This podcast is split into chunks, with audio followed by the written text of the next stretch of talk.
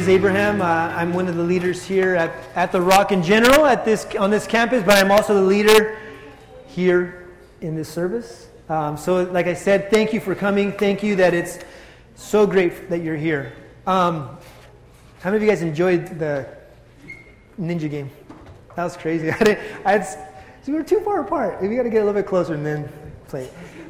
Anyway, um, you know, it's okay to have some, t- some fun in God's presence. If you're going to know me a little bit, if you're going to get to know me as we go, man, I have. If you know the answer, do not say. Anybody? Okay. How many kids do I have? No, if you know the answer, don't say. Who, who, how many of you guys don't know how many kids I have? Raise your hand. Okay, I'm going to start. How many kids do you think I have? It's okay. Three. No.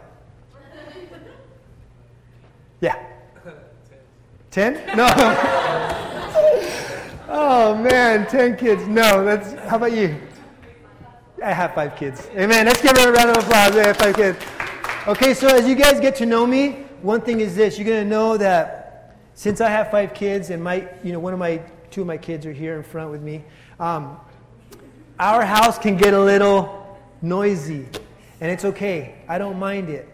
I don't mind it. I have come to, I have come to realize that the God that, we, that I serve, like, He's friendly.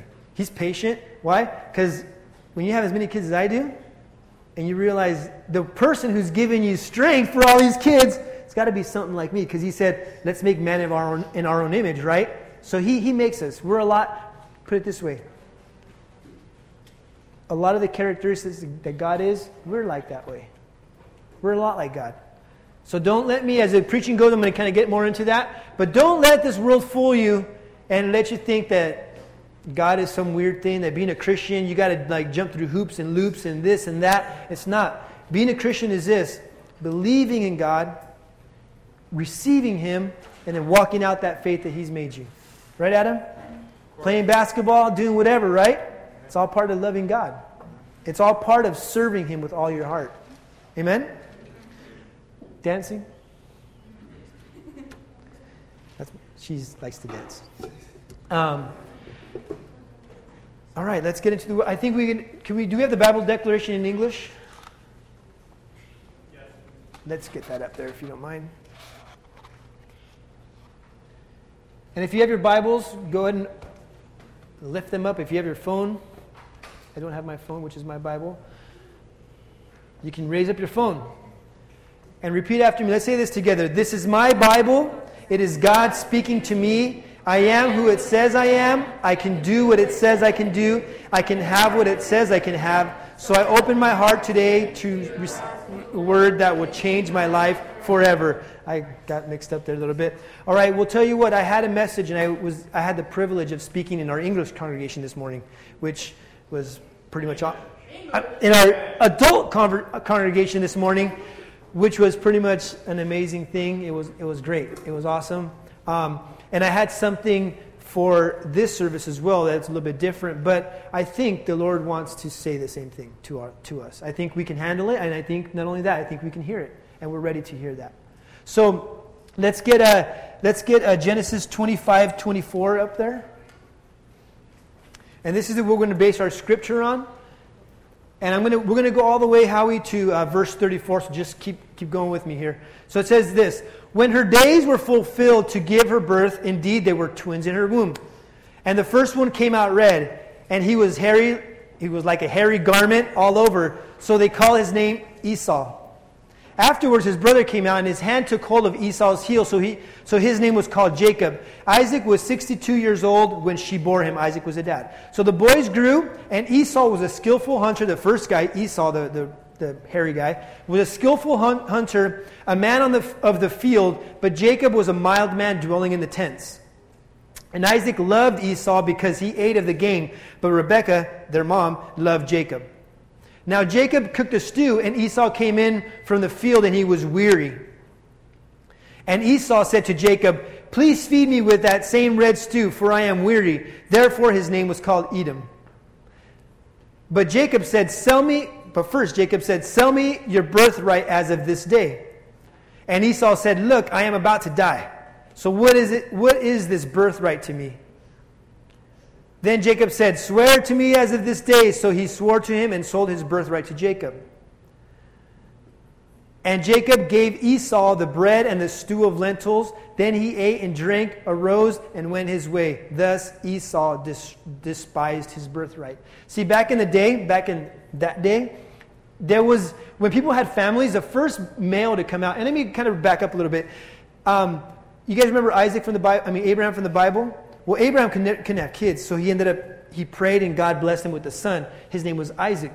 Isaac later on uh, grew the Lord blessed him with a wife. His name is Rebecca. They had they couldn't have kids, so then they prayed and asked God, "Hey God, like we need, you know, what's up? You know, we're married and stuff, and it's, you know." So they were able to have kids, and she had twins. So the, these are the twins that speaking about. One of them, the oldest one, his name is Esau. The younger one, his name is Jacob.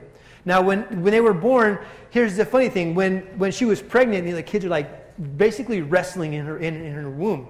And so Rebecca was like, oh, Lord, thank you for this blessing. You heard my prayer, but they're wrestling in here. What's going on? You know, all of a sudden, kind of like almost complaining, you know, from the blessing that God has given her.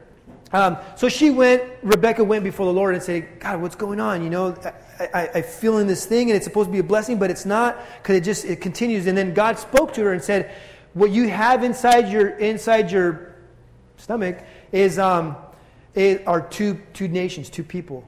And they are going to be at war, basically, but the younger one is going to serve the older one. And then when they came out, we know what happens. Like he said, when they, when they were born, uh, Esau was born first, and then Jacob came, you know, was born basically holding on to his heel. I don't know how that looked, but that's what it says. So hey, it must have happened. And but he came out together, right, right there with them. Um, so as they grew up, Esau was kind of like more of like the manly man, I guess you can say, um, going out hunting, finding food for, for, his, for his dad and his family. Because remember, back then, they basically lived in tents and stuff like that. So he'd go out and, I mean, Isaac loved, loved Esau. Because I would imagine it as like they would watch football together and baseball together and basketball. You know what I mean? And so if I ask my son, who's four years old, I'll ask him, who's your favorite basketball player? He'll say Kobe Bryant. You know, and that's like, thank you. I'm just kidding. Because uh, I like the Lakers. I like Kobe. Um, and so even though he's retired, um, but basically Esau was like his favorite, right? And Jacob was his mom's favorite. He kind of was more like a mama's boy, if you want to put it that way. But nothing bad or good about it. It was just that's just the way it was. So the story goes: Esau's hunting. He's out there, and you know, with his whatever, hanging out in the trees, waiting for the for the animals to come by. He'd be out there. I would think at this point, like a day at a time, two days. Because if anybody's ever been hunting or fishing, they call it fishing for a reason. Because it's not called catching. Because sometimes you're out there and you're just like sitting there, you know, and you're not catching anything. So if anybody knows about hunting, it it takes a while. You don't just go out for 15 minutes and get a, get something. So he'd go out there, and one day he came in. Esau came in, and he was so tired and aggravated. He came home and basically threw the deer on the thing, and, and on the, give me some food. I'm, I'm starving. What's going on in here? Why is it? You know? And, um, and he smelled what Jacob was cooking. And, and, and Jacob said, you know what? He says to Esau, tell you what, Esau, because remember, they would, I'm sure they would always fight. I'm sure, I'm sure Esau was always like, man, you mama's boy. You know, you're just at home all the time doing nothing. Go out there and help me hunt, you know? And then Jacob would probably be like, oh, look at you. You think you're all, you're all that, but you don't even know how to make any food. You know, they, I'm sure they had their battles. So one day when they came in, and Esau came in, he said, I'm hungry. Make me some food. And Jacob took advantage and said, hey, you know what? Tell you what. I'll make you and I'll give you this bowl of soup. I'll give you this bowl of Thai soup. I love Thai. If you guys ever been Thai food, and the Thai soup is so good.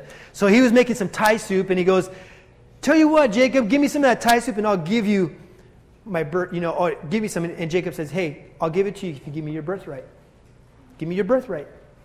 And so Esau says, what is my birthright to me? What is that to me?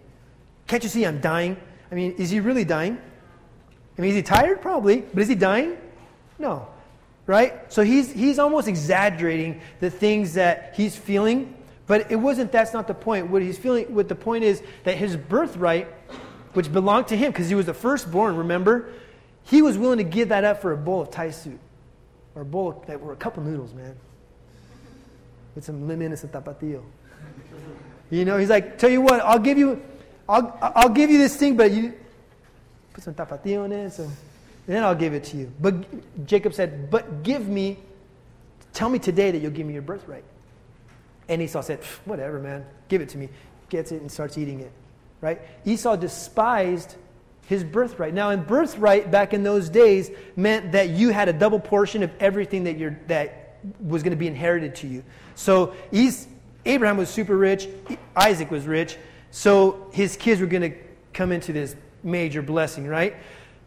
It was double whatever they earned. So if he had a million dollars coming to him, if all the other kids had a million dollars, guess how much the firstborn had get? Two million. Okay, forget about the money, even though that's pretty pretty awesome but he despised it. Right? Now, fast forward a little bit. Fast forward to nowadays. Fast forward to nowadays to the things that God has given us. Okay?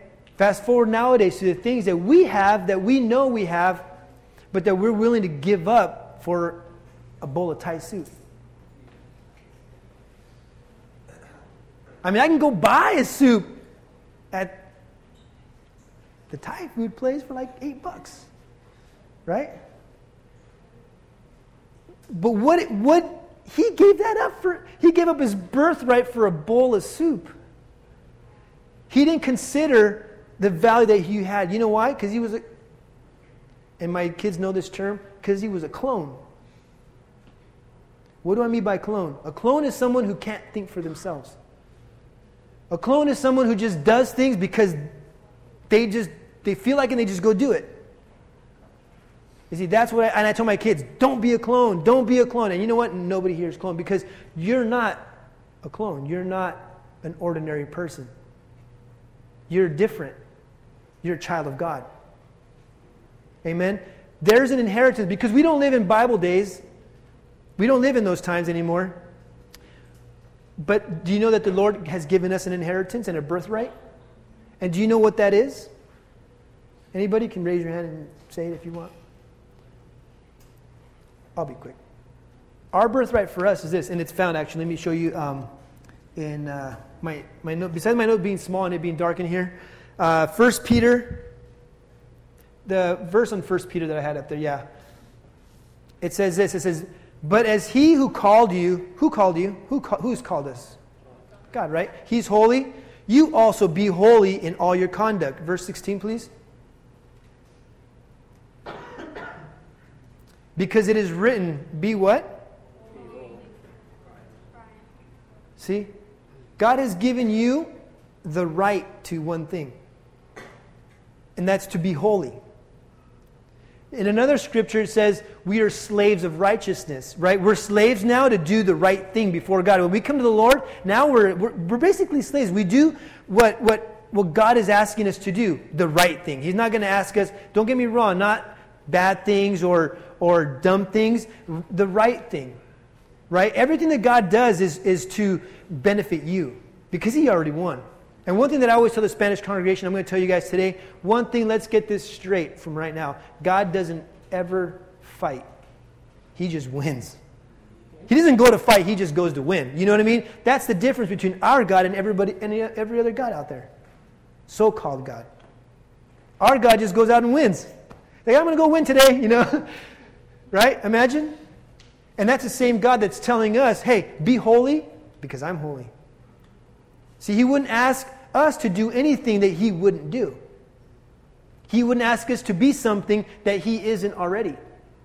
And the way we see holiness, I don't like the word holiness a lot because it's got so many negative connotations attached to it, like holy, holy, you're a holy, holy, or whatever. And, or just monks, you know, and, I, and I'm not trying to talk bad about a religion. I'm just saying I, I, get this picture of a holy, like some monk in Nepal in a temple by himself with incense. And like to me, that's just not what holiness is. It's how are you ever going to deal with things being out there and not being where God has placed you? Right? We have the different view of holiness, a, a, a person who's walking on the, in the clouds, who does no wrong, who, who, who uh, just is holier than thou and is above everything, right? No, that's not the holiness. What holiness means is to be set apart. See, that's the difference. To be set apart, to be used by God. When you're set apart, guess what? You just went from being a clone to being what? A child of God. So you're no longer a clone. Say to yourself, I'm not an ordinary person. I'm not an ordinary person. Say it again. Yeah. What's that? Oh, I'm sorry. I thought you were. I'm not an. I'm not. We are not ordinary people because ordinary people can't be here. See, ordinary people are out there not knowing what to do, not having any hope for anything, anytime, anywhere, any place. Their situation overcomes them. They get, they get depressed, they get this, and they get that. Ordinary people get that because they have no hope. I'm not saying that when, as we walk with Jesus, we don't feel sadness and we don't feel moments of, of, of sadness and, some, and of despair. I'm not saying that. But what I am saying is this when we have the Lord and He's walking side by side, we have great times and we have times that we struggle. Right? But that situation that we're in that he knows very well because how could he not know? He's right next to us. That situation that we're in is there to preserve you. It's there to preserve you for what's coming, what's coming ahead. You think, how can I ever get out of this? And why is this happening to me? It's happening to you because God is saying to you, man, I got something great coming for you. And the key to the next level, the key to the next thing that God has is this one right here. Because if we can't do what God is asking us here, how can He bless us on the next one? So not only do we grow personally, not only do we get to grow with God and get to learn His ways, we get things that are coming to us as a, as a benefit. Do you understand what I'm saying? We're no longer clones. You're not a clone anymore. How many of you guys are glad to not be a clone? Man, I'm glad. I'm so, and this is a clone free zone, guys. So anybody comes in here, we're going to say, you know what? You're not a clone. Because, see, clones don't have a hope. Clones don't have that. Sons do. Children of God do, and that's what you are. That's what you are. You're a proud, loved child of God. Doesn't matter what you've been, doesn't matter the rejection that you've gone through. It doesn't matter that somebody treated you a certain way and damaged you so deeply that you start treating others that way. It doesn't matter that maybe you come from a single home where you didn't have the love of your mother or your father, that you didn't understand how it feels to be hugged and to be told that you're loved and to have a connection with your mom or your dad in the way that you long for. It doesn't matter that you haven't felt that, although we should feel that, because God comes in and becomes that for you. When you're, when you're ready to forgive those things and those people who have done that. You see, because our, our parents, your parents, are not perfect. They went through struggles that one day you probably will go through. But as children of parents, you know, like earthly parents, it's our job. It's our job to honor them and to respect them. That's the only job that God has said for you to do. Honor your mother and your father. And tell you what, it's the first commandment that's going to have a blessing attached to it. It says if you do that, guess what? You're going to live a long time. I wanted to live to see the Lakers win like 20 more championships. I'm joking. But you understand what I'm saying? We're not going to live for God to come like live. We're going to come and live for God so that every single thing that we do, I don't care what it is, you're going to bring glory to God. That whatever your hand touches, man, it's going to be different. It's not going to, it's going to be clone free. Clone free zone, man. Wherever you go, it's a clone free zone. No more clones. Why? Because you're there. My friend used to always do this, and he'd come in he'd go, Whenever he entered a room, I'm like, do I always do that? He's all, because when I'm here, I'm just saying, the Lord's here. Not that he, he, but he's saying, he's signaling that somebody else is there now that's about to take authority in that place. Nobody else had to know what was going on, but he knew, and he saw himself as somebody who didn't have to be a clone. Esau cloned out. But ask yourself what are you giving up for that measly Thai soup? What have you given up? And let me ask you this question was it worth it? Was it worth it? No, it probably wasn't. And it's not going to be worth it if you continue to give up those things that are rightfully yours. Because, see, that's your birthright. You were born with that from God. He says, I'm going to breathe life into this person so that they can live a life set apart for me. Not a life, even Jesus said, Hey, Lord, God, I, I ask you not to take them out of this world because they're in this world.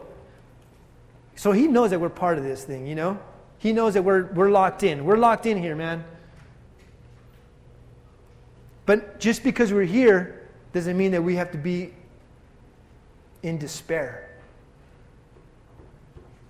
Say again with me I'm not an ordinary person. I want you to tell people that. And don't, I mean, you know what? At work, at school, whatever, just tell them, hey, I'm not an ordinary person. I mean, just, just see what they say. Don't tell them why, just do it. I want to see what they say. Because tell you what, in this world, there are people trying to be different just to be different because they're longing for something in their heart. They're like, I don't really want to do those things, but I just feel like no one pays attention to me, so I'm going to be acting like this. When they don't realize, they don't realize who their God is because people haven't explained it to them correctly. They've explained them God is some other thing out there that's caring about other things that's saying that except for a God that says like the way his word says, I'm with you even to the end of the age. What does that mean? Basically, the moment you die is the moment you, we'll see with God, we'll be with God. But until you die, I'm going to be with you. I tell my wife this all the time. Hey, babe, you don't have to fight because I'm never going to leave you. You know, like, we, you know, we're, we're a marriage, a married, a married couple is it's a married couple. I mean, even today we were laughing at, at, at, at at home of the funny things that my wife and I fight about, how we joke, but they're just like, ah, nah, nah. and my wife said, hey, we've been married for, for so long, we know which jokes we can tell and not hurt each other's feelings. You know what I mean? Which is a beautiful thing. It, it's, it's, any married person will tell you if, if they look back at their life, if all the struggle that they've gone through has just been incrementing and their love has grown, you know what I mean? Anyway, I lost my train of thought, and I, does anybody remember what I was saying right before this? What's that? Yeah, or people don't know who they are. People don't know what they have. People don't know what they have. So they're trying to do all these other things because God has been, hasn't been explained to them correctly. And God tells us He's going to be with us till the end of the age. You know what I mean? I mean, in this world, clones will do that in other ways. They say, hey, you know what? Let me get a tattoo of this. And you'll know that we're buddies till the end until, some, until a girl comes in there and breaks them up, right? But they're, they're willing to get a tattoo over something that has no meaning. What I mean is like a gang or something like that, right? But Jesus says to him, Hey, I'll be with you till the end of the age. I'm going to be right there with you. And when you know that, and when you realize who God is, and that your right is to be holy, set apart, to do great things for God, I'm telling you what, you're going to become you're going to become that person that God made. Where you won't need to be trying to please other people, although it's nice to do good things for other people and be genuine and be like loving and stuff like that. There's nothing wrong with that. Actually, we should be that way. But what I'm saying is, we're doing things out of fear of what other people say to us. Let's not give up. Let's not give up our bowl of Thai soup, man. Don't give it up. It's yours. Enjoy it. Enjoy it.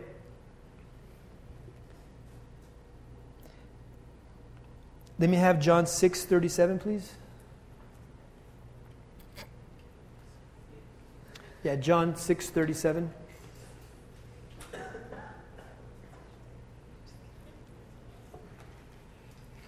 How many of you guys are hearing from the Lord? Are we okay? Are we good? All right. A little quiet in here, but is it is this okay? Cool. I know we've been having problems with the screen, so I just want to make sure I'm not. It says this: All that the Father gives me, all that the Father gives me will come to me, and the one who comes to me, I will by, I will by no means what?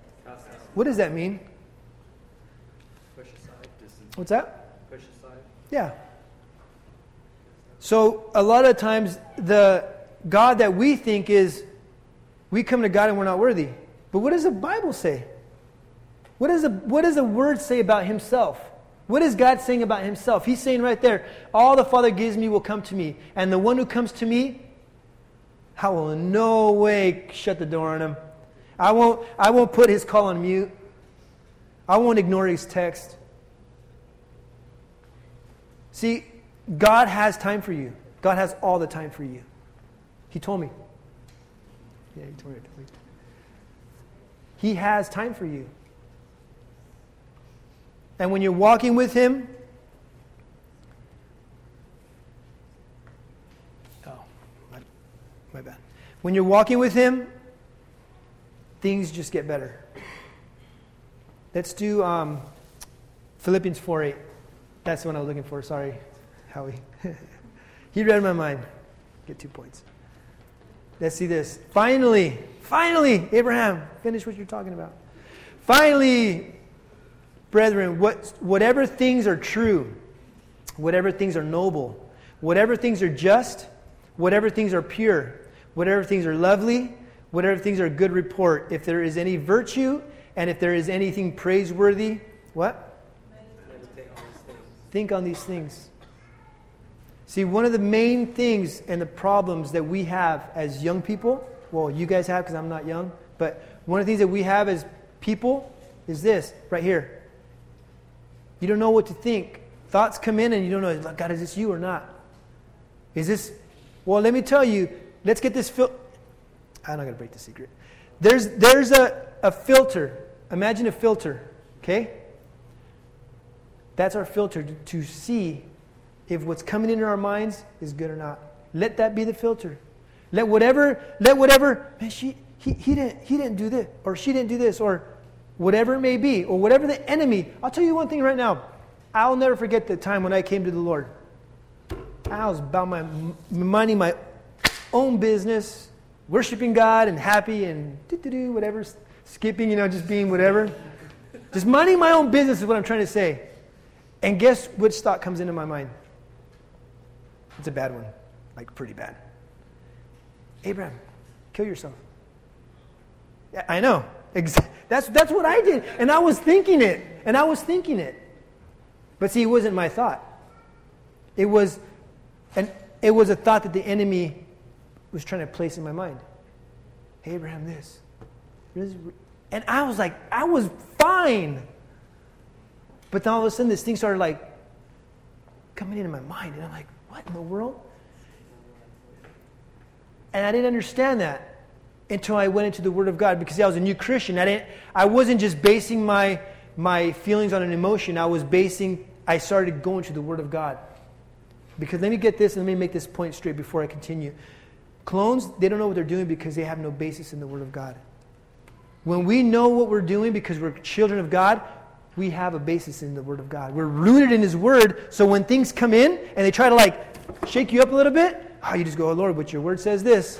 So although I feel this, your Word says this. So there's a big difference. And then you start lining up. And if you think this is some spiritual weird thing, it's not. How many of you guys have ever played sports? Okay, how many of you guys, your coach says, run 10 steps that way, turn right, five steps that way, and then go down the field, or whatever the instruction is. And then what do you do? You run five steps that way, turn left, and go backwards, or whatever. what does a coach do? Oh, good job, good job, good job. Does he do that? No, he doesn't. What does he do? Blows the whistle, stop! I told you 10 steps, five this way, and down the field. Now, is he telling you that because he hates you? No, he's telling you that because there's an instruction that is coming because if you follow that instruction, not only are you going to catch the ball in that case if it's a football player, but the team's going to be maybe score a touchdown. Everything's working together, right? See, we do these things in the world, and all of a sudden, when God says to us to do these things, we think like, oh, God, come on, God, really? You're going to make me do all these things? God's just a bunch of rules. It's not rules. It's there for our benefit to be able to, to push ahead on the things that God has for us. Right? So if I can get that scripture one last time, the same one. Finally, brethren, whatsoever things are true, what else? Noble, what else? Just, anything pure, lovely. If they're good report, if there any virtue, anything praiseworthy, meditate on these things. So when that thought comes, like I said, that thought of like suicide or whatever came in, uh, no, that's not right. No, something's not right. And I got past it. Obviously, I got past it, right? Um, but I got past it. I knew the answer to that. But you know what? There's people struggling with that. There's people struggling with even crazier things that we could ever imagine. People struggling with all sorts of things. You know, I shared this with the adult congregation that sometimes you sell your bowl of soup because you're in temptation and, or, or whatever it is. You just sell, you just give it away. But sometimes people steal it from you or they try to steal it from you. You end up giving it away, but because you're at a disservice. See, there's a lot of a lot of things happen in this world, and, and one like there's abuse, there's there's there's there's physical abuse, there's there's sexual abuse, there's mental abuse. All these things contribute to maybe you letting your selling your Thai soup to somebody or to something. See, these factors maybe weren't your fault, but they helped. Right? How many of you guys know somebody who could be abused is just a lot easier for them just to like say, man, if there's a God, why did this happen to me? I mean, I would feel that way. I would feel that way. If God, if you're real, then where are you? God, if you're real, then my dad would still be here. God, if you're real, my mom would still be here. Aren't you a God of love? See, these are questions that people ask. But they're questions that we have answers for, and they're answers in the Word of God. See, we have this thing called a free will. That although God knows everything, He knows everything, guess what? We still are the ones who choose. And just the same way, you might have given it away. I'm going to ask the team if they can come up, the, the team right now, the worship team. And I want to sing because you may have given something away and it wasn't your fault. Something kind of like nudged you in that direction. And maybe that pain is still there. But we're going to pray today that the Lord will remove that pain from your heart.